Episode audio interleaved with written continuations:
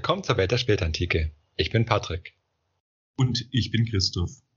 Und willkommen zur dritten Folge der Serie Die Araber. Letzte Folge haben wir uns angesehen, welche Rolle die verschiedenen arabischen Gruppen in der Region gespielt haben. Heute schauen wir uns an, wie die wichtigsten dieser Gruppen, die Jafniden und die Nasriden, gegen Ende des 6. Jahrhunderts ihr Ende gefunden haben. Und dann beschäftigen wir uns ein bisschen mit der arabischen Kultur und Sprache. Beginnen wir mit den Jafniden.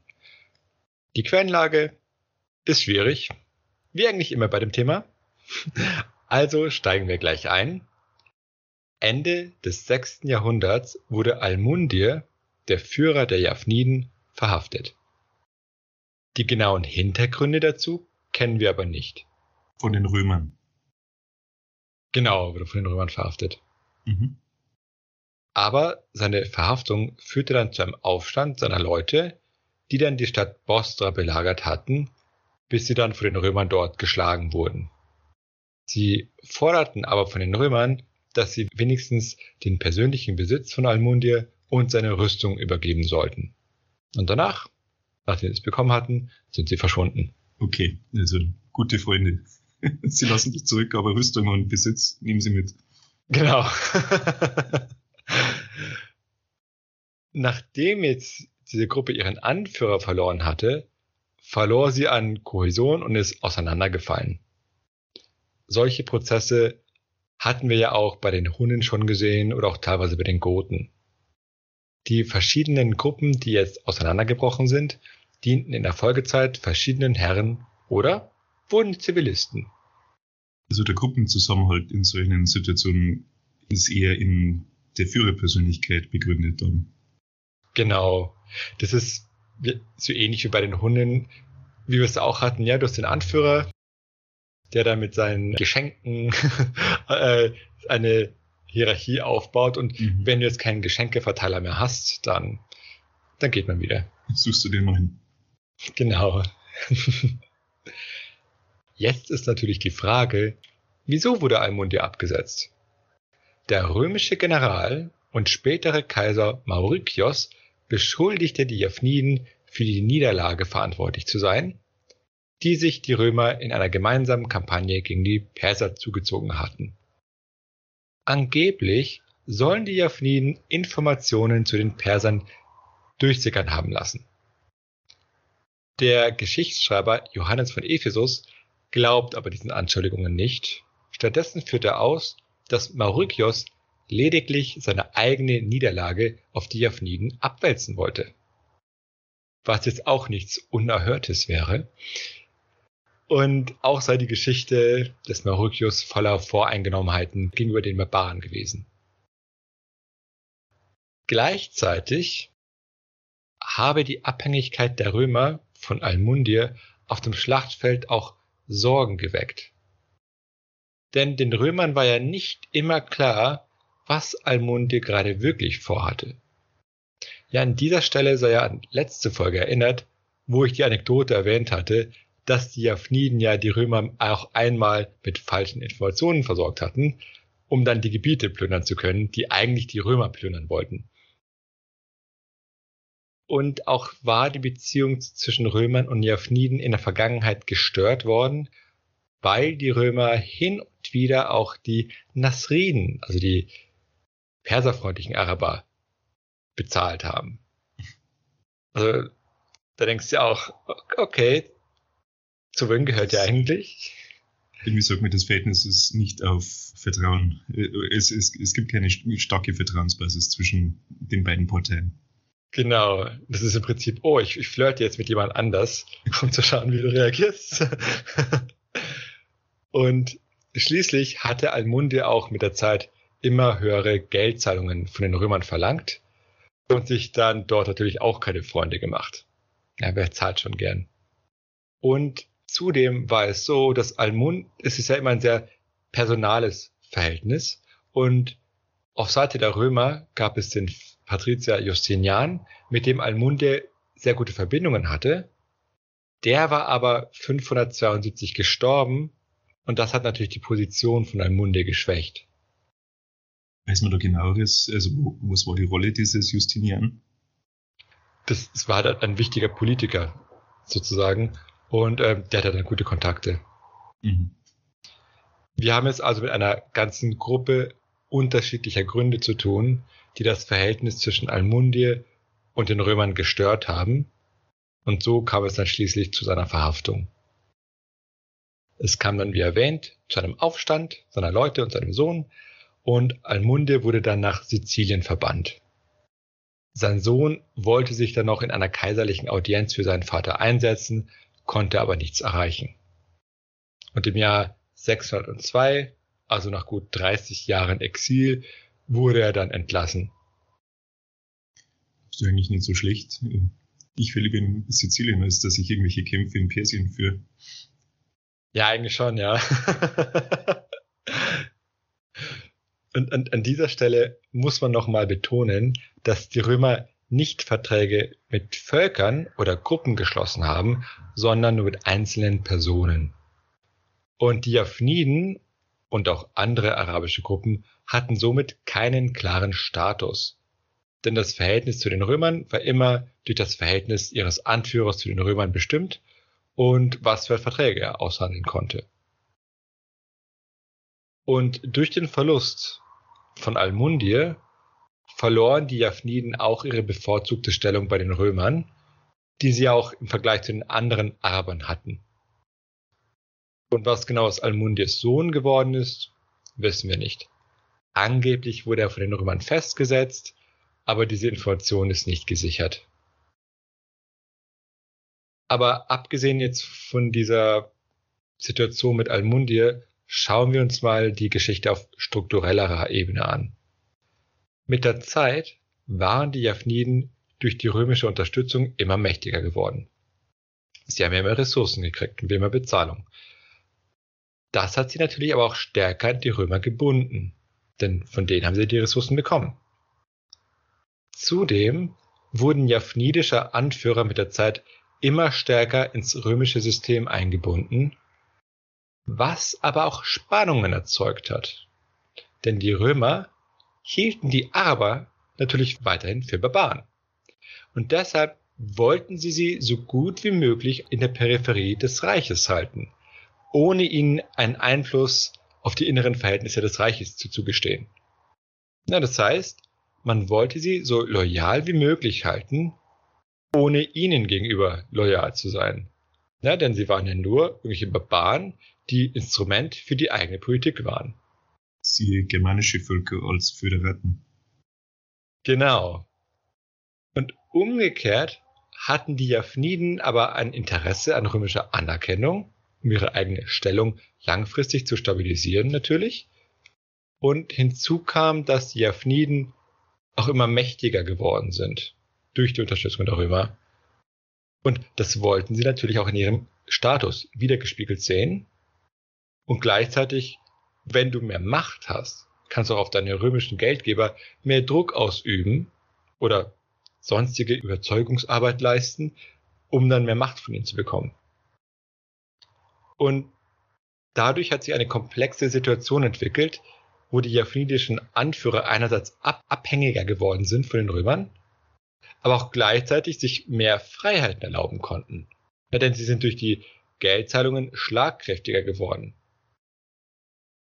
Also wir sehen hier eine scheinbar gegensätzliche Situation, mehr politische Abhängigkeit bei gleichzeitiger militärischer Stärke, was man natürlich dann politisch umsetzen konnte, sowohl gegenüber den Römern als auch gegenüber den anderen arabischen Gruppen natürlich denn auch denen gegenüber wurde man natürlich mächtiger. Während die Japhniden aber die Anerkennung der Römer wollten, wollten sie aber ebenfalls nie vollständig ins römische System integriert werden. Denn dann wären sie ja vollständig jetzt von den Römern abhängig gewesen. Und dass die Römer jetzt auch nicht die vertrauenswürdigsten Zeitgenossen waren, haben wir ja auch gesehen. Und deshalb hatten eben die Japhniden einen Anreiz, auch ihre Verbindungen zu den anderen arabischen Gruppen stark zu halten.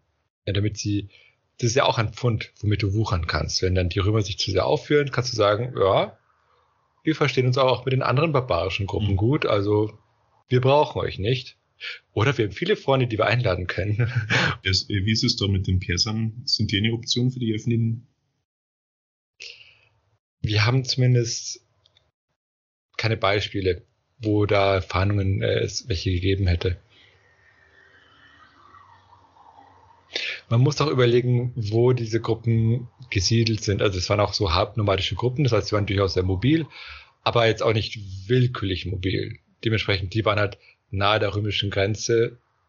Okay, die Perser sind jetzt auch nicht so weit weg, aber trotzdem hast du ja die Nasriden noch dazwischen. Das heißt, theoretisch wäre es natürlich möglich gewesen, aber wir kennen kein Beispiel. So. Das eigenständige Agieren der Japhniden hat aber mit der Zeit das, den Verdacht der Römer geweckt, weshalb sie dann letztendlich Almundir abgesetzt haben.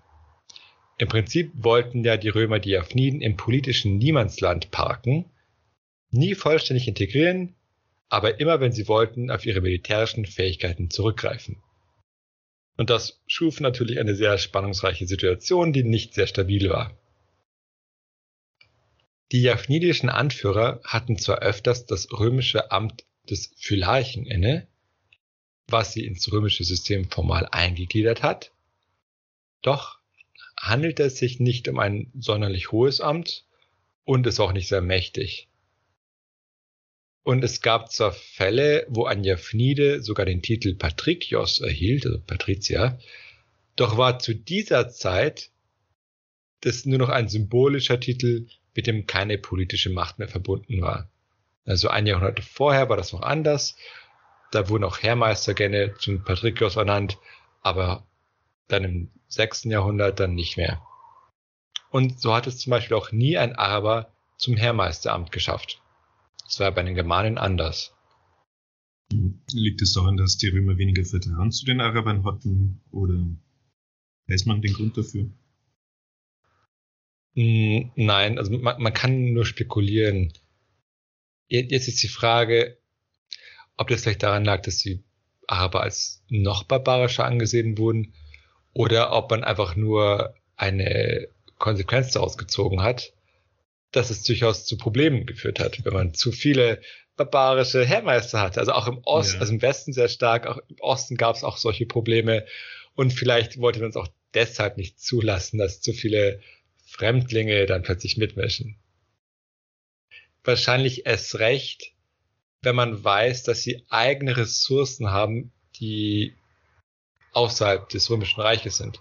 Ja, zum Beispiel, wenn du jetzt verschiedene Heermeister hast, dann haben sie natürlich verschiedene äh, römische Legionen als, als Ressource. Wenn du jetzt einen ganz ausländischen Heermeister hast, dann hat er noch andere Ressourcen, was natürlich gefährlich sein kann.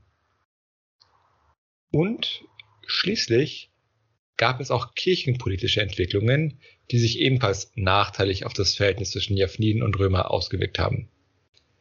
Denn die Japhniden waren Miaphysiten. Was genau Miaphysiten sind, das hatte ich ja schon öfters in den Serien erklärt und ich werde auch nächste Folge nochmal genauer darauf eingehen, zur Wiederholung. Was jetzt wichtig ist, es gibt die Miaphysiten und die Chalkedonier. Die Chalkedonier wurden durch die Kaiser gestützt und haben das römische, und sie haben das römische Reich dominiert. Und es gab noch die Miaphysiten. Das war eine christliche Partei, die in Ägypten sehr stark war, in Syrien und Teilen Mesopotamiens und bei den Arabern. Und früher war es so, dass die Kaiser versucht haben, diese Miaphysiten zu integrieren. Und die Araber waren dabei durchaus nützlich, weil einzelne japhnidische Anführer durchaus auch als Mediatoren wirken konnten zwischen miaphysitischen Gemeinden, also an der Peripherie und äh, der kaiserlichen Zentrale. Aber jetzt hatten die Kaiser ihre Politik geändert und haben gesagt, nein, keine Integration mehr, wir sind auf Abgrenzung und auf Verfolgung der Miaphysiten ausgerichtet. Und damit haben die Araber, also die Japhniden natürlich dann ihre Stellung als Mediator verloren und waren dann weniger nützlich. Und vielleicht sogar auch eher verdächtig, weil sie den falschen Glauben hatten. Mhm. Das ist eigentlich lustig, weil äh, ich dachte, die myophysitische Position ist schon ein Kompromissvorschlag. Ja, oh, oh, das ist sehr kompliziert. Okay. weil im Prinzip, also es gab ja eben diesen Eutyches und dem war vorgeworfen, dass er eine so monophysitische Lehre hat, dass Christus in erster Linie Gott ist und, äh, und, und dass sich dann das irgendwie vermischt hat äh, mit der Menschheit und irgendwie die in der Gottheit aufgegangen wäre. Aber mittlerweile geht man davon aus, dass er das nicht wirklich gelehrt hat, sondern auch eher das, was die Metaphysiten gelehrt haben, gelehrt haben dass sie doch keinen Kompromiss geschlossen also haben. Seine Gegner haben ihn falsch dargestellt. Genau. Andererseits haben dann irgendwann die Metaphysiten auch Eutyches nicht mehr äh, äh, als orthodox angesehen, sondern auch gesagt, ja, okay, das, dann hat man das geglaubt, okay, er hat diese Lehre gehabt, das ist falsch und haben ihn ebenfalls verurteilt, was in mir Physik nichts gebracht hat, weil sie trotzdem mit, immer mit dem verbunden wurden. Und umgekehrt haben sie dann die Chalkedonier immer Nestorianer genannt. Also ja, es ist sehr kompliziert. Also man kann diese, diese Situation fast eins zu eins auf heutige Diskussionen übertragen. Ja, ja, das ist, das ist traurig, das ist so typisch. Jemand hat eigentlich eine, eine äh, Extremposition unterstellt und was ich interessant finde, und ich weiß nicht, ob das jetzt das Ganze besser oder schlechter macht, aber ich glaube, dass oft das nicht einmal bewusste, böswillige Unterstellungen sind, sondern ich glaube, oft glaubt man ja wirklich diese Unterstellungen. Also man erfindet sie nicht, sondern es ist auch tatsächlich ein Missverständnis, wobei man auch kein Interesse hat, den Gegner wirklich zu verstehen. Also mhm. ich weiß nicht, ist das jetzt besser oder schlechter?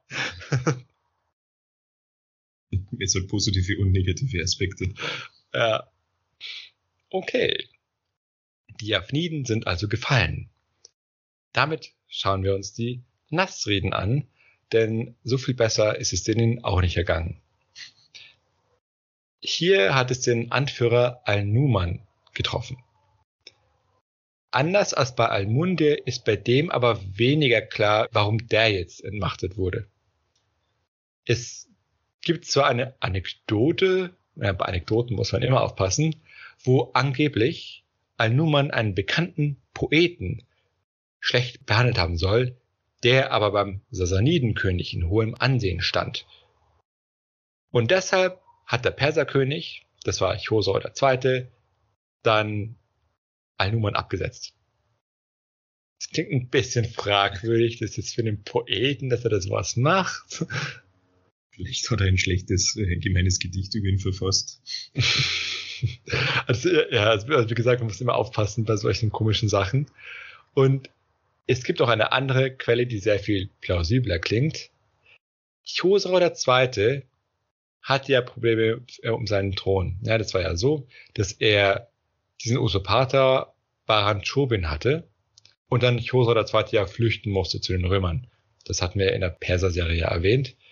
Und anscheinend hatte Chosra II. damals auch die Nasriden um Hilfe gebeten. Das war ja auch nichts Ungewöhnliches.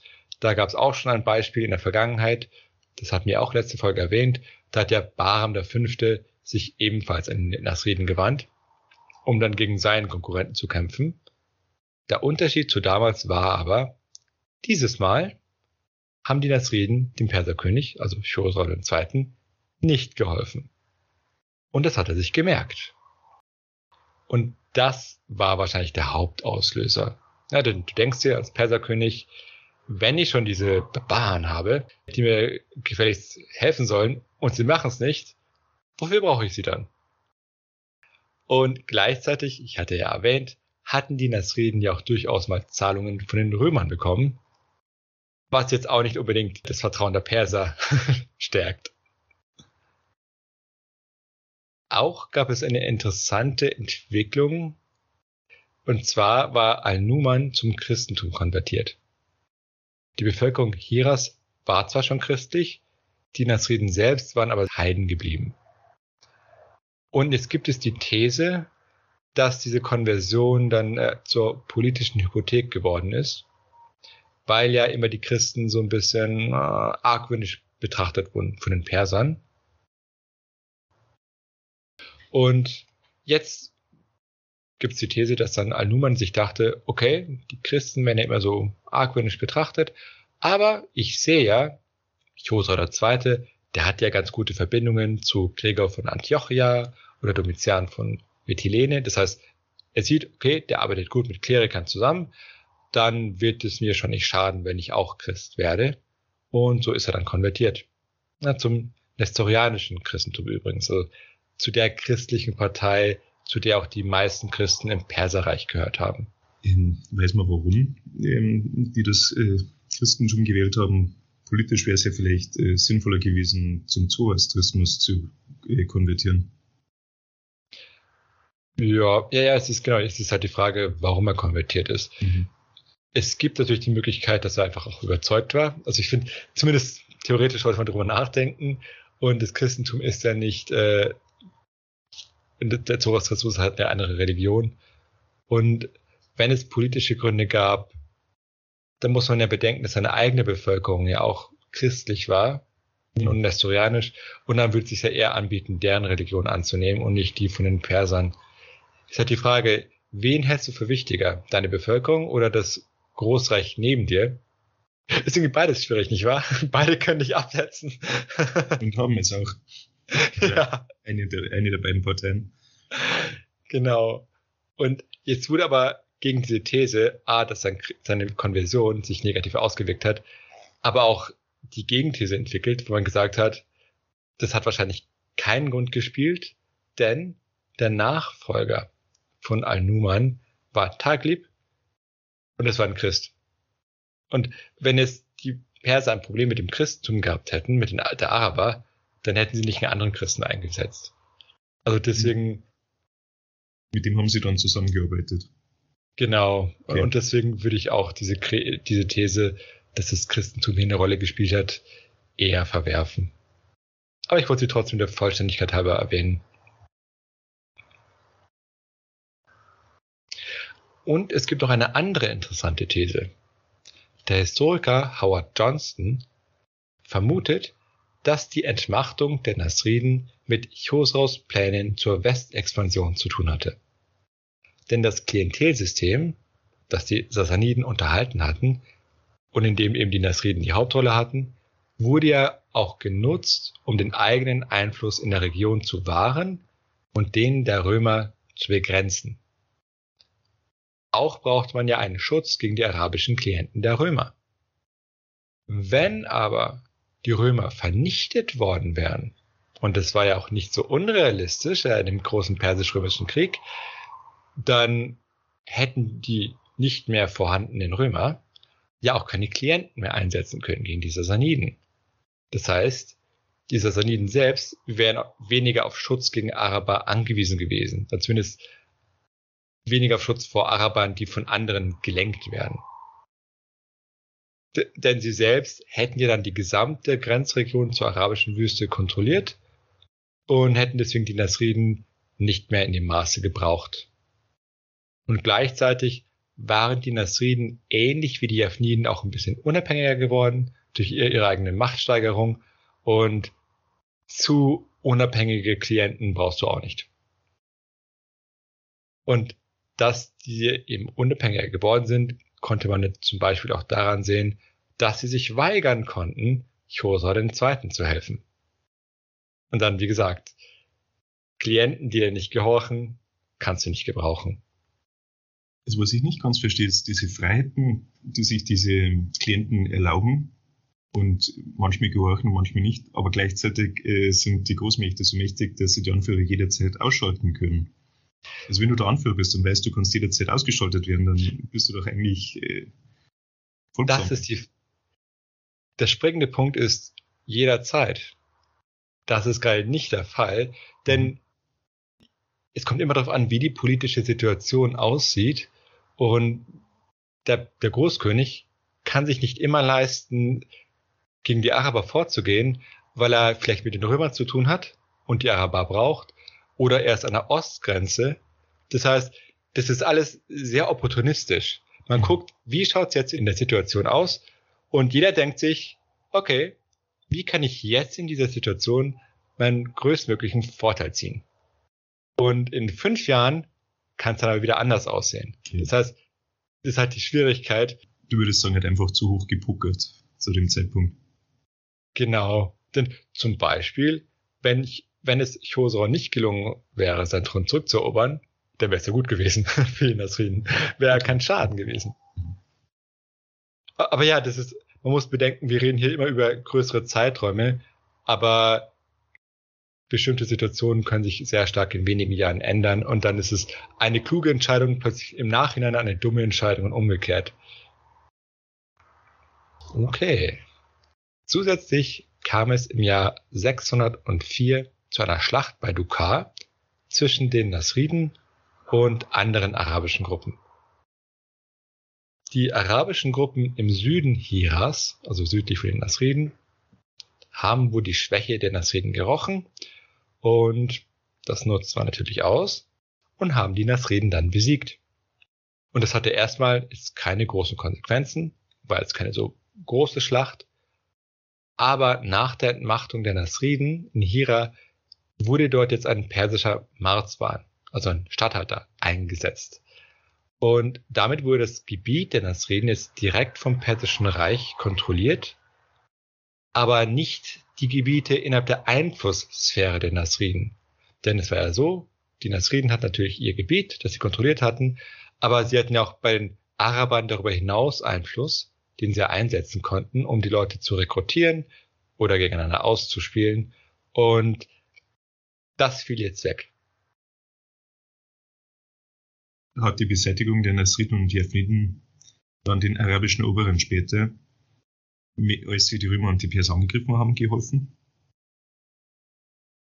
Die These wurde aufgestellt, aber es ist eigentlich schwierig. Also dagegen hat man gesagt, ja, also die militärische Macht der Jafniden und Nasriden war jetzt nicht so groß und sie hätten jetzt den geballten Arabern jetzt nichts entgegenzusetzen gehabt. Also deswegen sagt man dann eher nein. Andererseits muss man berücksichtigen, dass ja die militärische Macht der arabischen Eroberer anfangs auch nicht so groß war, sondern erst nach den ersten Siegen hatten die ja an Fahrt aufgenommen und es haben sich dann immer mehr Gruppen angeschlossen. Deswegen ist es jetzt schwer zu sagen, was jetzt passiert wäre, wenn es noch ein funktionierendes Klientelsystem gegeben hätte. Denn Teil der Systeme war ja, überhaupt zu verhindern, dass sich Gruppen zusammenschließen, indem man sie eben gegeneinander ausspielt. Das heißt, möglicherweise hätte ein funktionierendes System diese Machtballungen verhindern können.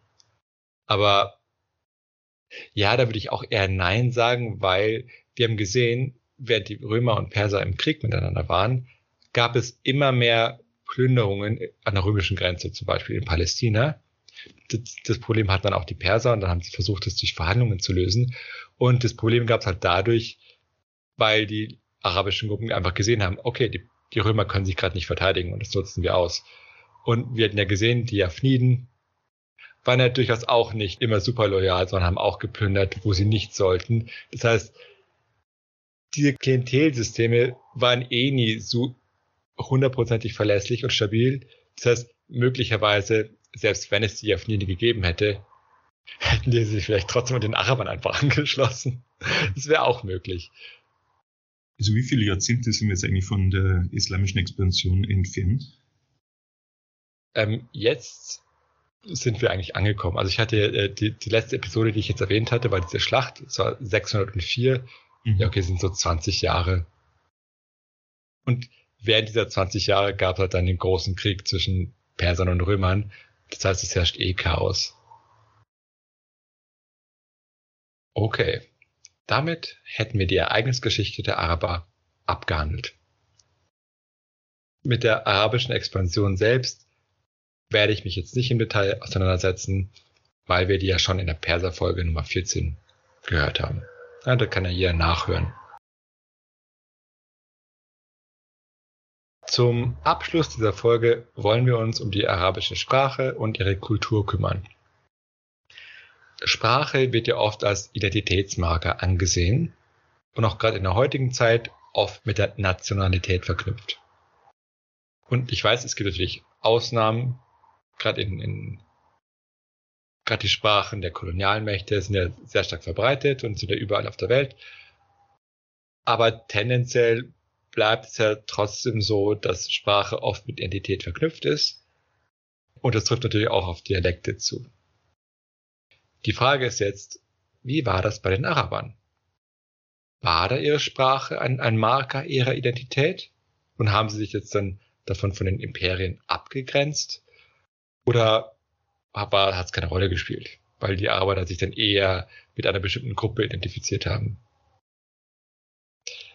Das Problem bei der Frage ist, wir wissen nicht mal, ob es eine arabische Identität gab und wie die ausgeprägt war. Das hatten wir ja ganz kurz in der ersten Folge schon angesprochen. Und wir wissen auch nicht, wie stark die arabische Sprache verbreitet war. Denn zum Beispiel in, im Bereich Syrien und Mesopotamien wurde Syrisch gesprochen. Das war ein, ein ostaramäischer Dialekt, was zwar verwandt war als semitische Sprache, es war aber nicht arabisch. Deswegen in Bezug auf die Sprache wollen wir kurz auf die Stelle des Arabischen im, im Nabatäischen Königreich eingehen, auf die arabische Schrift und auf die orale Tradition des Arabischen. Das Nabatäische Königreich lag im, im heutigen Jordanien zur eher früheren äh, Epoche des Römischen Reiches und wurde dann von den Römern erobert. Und jetzt ist die Frage, okay, das ist ja die arabische Halbinsel auch und was haben die jetzt gesprochen? Das Problem ist, wir wissen jetzt aber nicht genau, ob sie Arabisch gesprochen haben, weil zum Beispiel das Wort Arabs in ganz verschiedenen Kontexten auftaucht. Und also zum Beispiel bezeichnet die Region Arabia, es bezeichnet aber auch einfach nur nomadische Stämme und deswegen, oder auch Leute aus der Region. Und deshalb wissen wir nicht, okay, wann ging es jetzt um die arabische Sprache und nicht einfach nur um eine Sprache, die dort gesprochen wurde. Was ja was anderes sein könnte. Also hier ist es kompliziert, deswegen können wir nur schauen, okay, ab wann haben wir arabische Textzeugnisse, die, die ganz klar arabisch sind. Und die haben wir sehr spät erst. Und zwar finden wir die ersten arabischen Inschriften im sechsten Jahrhundert. Und die arabische Schrift, die hierfür benutzt wurde, hat sich aus eben dieser nabatäischen Schrift entwickelt. Das war eine andere semitische Sprache, aber sehr ähnlich. Und diese Schrift ist wohl im Norden der arabischen Halbinsel entstanden. Also eher in dem Bereich, wo die Japhniden waren und möglicherweise haben sie auch eine wichtige Rolle gespielt. Das wäre geografisch gesehen im heutigen Irak. Und möglicherweise lag der Ursprung der arabischen Schrift im Mönchtum. Zumindest tauchen die ersten arabischen Inschriften eben in christlichen Kontexten auf, wenn es darum ging, wer ein Kloster oder wer eine Kirche gestiftet hat. Ja, das hat man dann in Inschriften hingeschrieben. Welche Rolle die arabische Sprache jetzt aber für die arabischen Eliten gespielt hat, wissen wir nicht. Aber interessanterweise tauchen arabische Inschriften zu dem Zeitpunkt verstärkt auf, als die Japhniden und Nasriden angefangen hatten, sich stärker von den Römern und den Persern zu emanzipieren. Also geht es darum, vielleicht eine neue Identität zu finden. Genau, und, und möglicherweise gibt es jetzt ein eigenes Selbstbewusstsein und das drückt man dann auch kulturell aus. Und im fünften und im sechsten Jahrhundert kam es dann auch zu einer verstärkten Produktion der arabischen Poesie.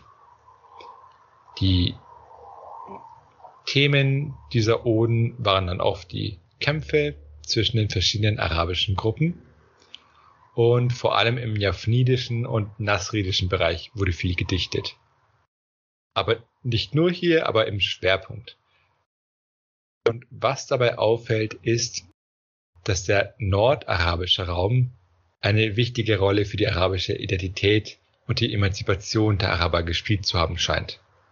Und das sieht man dann eben auch in der Entwicklung der arabischen Literatur, gerade in diesem Raum. Und jetzt kommen wir zum letzten Element der arabischen Identität, nämlich die Beduinen-Identität. Ich hatte ja öfters erwähnt, dass die arabischen Gruppen keine Staaten oder Selbstreiche im antiken Sinne gegründet haben, sondern am, am ehesten vielleicht die Nasriden, die ja in Hira quasi ein kleines Reich hatten. Aber ansonsten waren die restlichen arabischen Gruppen eher so nomadisch oder halbnomadisch. Also ähnlich wie die Steppenvölker, wie die Hunnen oder Heftaliten und so weiter. Und Ich hatte ja auch schon erwähnt, dass gerade die, die nomadische Lebensweise eng mit den Vorstellungen von den Arabern verknüpft war. Und wie gesagt, das Wort Araber wurde ja auch eben gerade für Nomaden benutzt.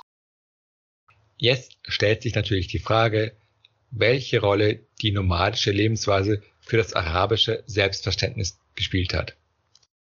Anscheinend kam es bereits in vorislamischer Zeit zu einer Romantisierung des Lebensstils der Beduinen und diese reichte dann bis in die islamische Zeit hinein. Dabei hat man sogar junge Männer in die Wüste geschickt, damit sie die Art der Beduinen kennenlernen. Bei den Römern war es ja so, dass Araber, die in der Wüste gelebt haben, sehr negativ gesehen wurden und dass es allerlei negative Stereotype gab. In der vorislamischen Poesie nimmt aber die Lebensweise der Beduinen hingegen einen prominenten Platz ein und das sehr positiv. Möglicherweise handelte es sich dabei um einen bewussten Gegenentwurf zu den Imperien oder es war vielleicht eine Reaktion auf den Untergang der Nasriden, die ja selbst in Städten gelebt hatten. Insofern ist es dann natürlich ein, ein positiver Gegenentwurf, wobei aber diese Deutung nur eine Spekulation ist. Sicher können wir es natürlich nicht sagen, also das wird man wahrscheinlich auch niemals herausfinden können. Und es gibt auch die These, dass diese Romantisierung der Beduinen-Lebensweise erst in islamischer Zeit überhaupt erst aufgekommen ist. Und dann vielleicht als Zivilisationskritik gegenüber den arabischen Eliten gedacht war. So wie bei den Römern man sich ja auf die Zeit der frühen Republik immer bezogen hat. Genau, genau. Also es gibt zum einen die Tendenz zur guten alten Zeit. Und es gibt auch diese Tendenz zu sagen, ah, heute bei uns ist alles so dekadent. Und dann guckt man dann meistens auf die anderen, die noch die, die hehren Werte haben. Und es hat ein prominentes Beispiel, wer Tacitus, der auch die Disziplin und die Tapferkeit der Germanen gelobt hat, mhm. als Gegenentwurf zu den verweichlichten Römern. Und das ist natürlich auch, da muss man aufpassen, da hat der Autor eine ganz bestimmte Absicht und stellt die anderen jetzt nicht realistisch dar, sondern es ist gezielt als Gegenentwurf gemeint. Und möglicherweise gab es es dann auch in islamischer Zeit, wo dann die Araber durch die Macht korrumpiert wurden, gegenüber den edlen Wilden in der Wüste zum Beispiel. Aber wie gesagt, wann diese Romantisierung eingesetzt hat und welche Rolle sie gespielt hat, wissen wir nicht genau. Okay. Das ist der Schluss dieser Folge. Und wir haben gesehen, wie die Jafniden und Nasriden gefallen sind. Wir haben wieder uns ein bisschen beschäftigt mit dem Verhältnis zwischen Klienten und Imperien und haben dann die Folge mit ein bisschen Kultur geschlossen. Wie geht's jetzt weiter? Nächste Folge beschäftigen wir uns dann mit den Arabern und dem Christentum. Wie immer wenn euch die Folge gefallen hat, dann lasst doch ein Like da oder ein Abo. Ansonsten bis zur nächsten Folge. Bis zur nächsten Folge.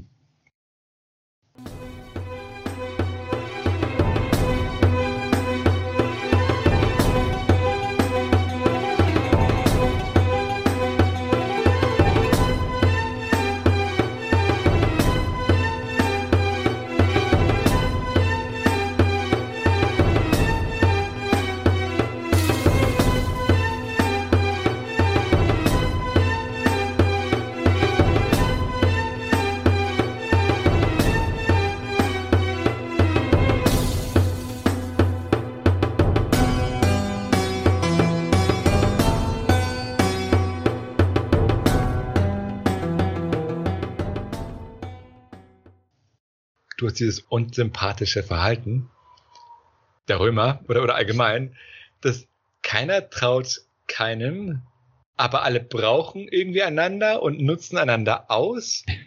Und ja, das ist aber interessant, dass sich dieses Art von System sehr lange hält. Die Akteure bleiben vielleicht nicht immer alle gleich, also zumindest bei den Arabern natürlich nicht, bei den Römern dann schon, aber ist ein relativ stabiles Grundsystem, das aber gleichzeitig ununterbrochen auch Spannungen hat. Ja, es ist interessant. Ja, durch die Geschichte weg äh, kann man die Römer nicht wirklich als äh, Menschenfreunde bezeichnen. Ja. die können schon ja, sehr grausam sein. Das Thema Zivilisation, die Barbaren, die, auch heute sind natürlich die immer noch negativ gesehen und die Römer eher positiv, wegen dem, was die Römer natürlich erbaut haben und so weiter. Mhm. Aber so grundsätzlich, wie man Leute behandelt hat, waren die jetzt nicht besser. War Barbaren damals eigentlich ein negativ besetzter Begriff schon? Ja, schon, schon bei den Griechen, die haben schon angefangen äh, und das war immer schon, ja, okay, das sind die anderen und auch eher die nicht zivilisierten. Also die ersten Barbaren, also aus Sicht der Griechen, waren die Perser, obwohl die immer in einer Hochkultur waren, aber natürlich nicht positiv gesehen wurden. Und dann im Prinzip, ah ja, jeder ist ein Barbar, der nicht zu uns gehört. Und die Römer, die aus Sicht der Griechen natürlich auch Barbaren waren, haben den Begriff auch dann übernommen, aber natürlich dann für alle Nicht-Römer. Mhm. Obwohl sie bei den Griechen eine Ausnahme gemacht haben. Genau. Weil bei dem, die waren ja eh relativ schnell erobert und dann waren sie auch Römer, sozusagen. aber es ist interessant, die, die Griechischsprecher also, äh, waren immer snobistischer als die Lateinischsprecher. Weil es war, hat zur Bildung dazugehört, zur guten Bildung, dass du auch mhm. Griechisch gelernt hast. Auch wenn es dann in der Spätantike immer mehr zurückgegangen ist. Während bei den Griechischsprechern, da war Latein immer eher barbarisch. da hat man es dann eher gelernt, natürlich, wenn du in die Verwaltung wolltest, weil römisches Recht brauchst du Latein oder natürlich dann im Militär. Aber so kulturell gesehen hat man nichts von mhm. Latein gehalten. Ja, diese ganzen Snobs.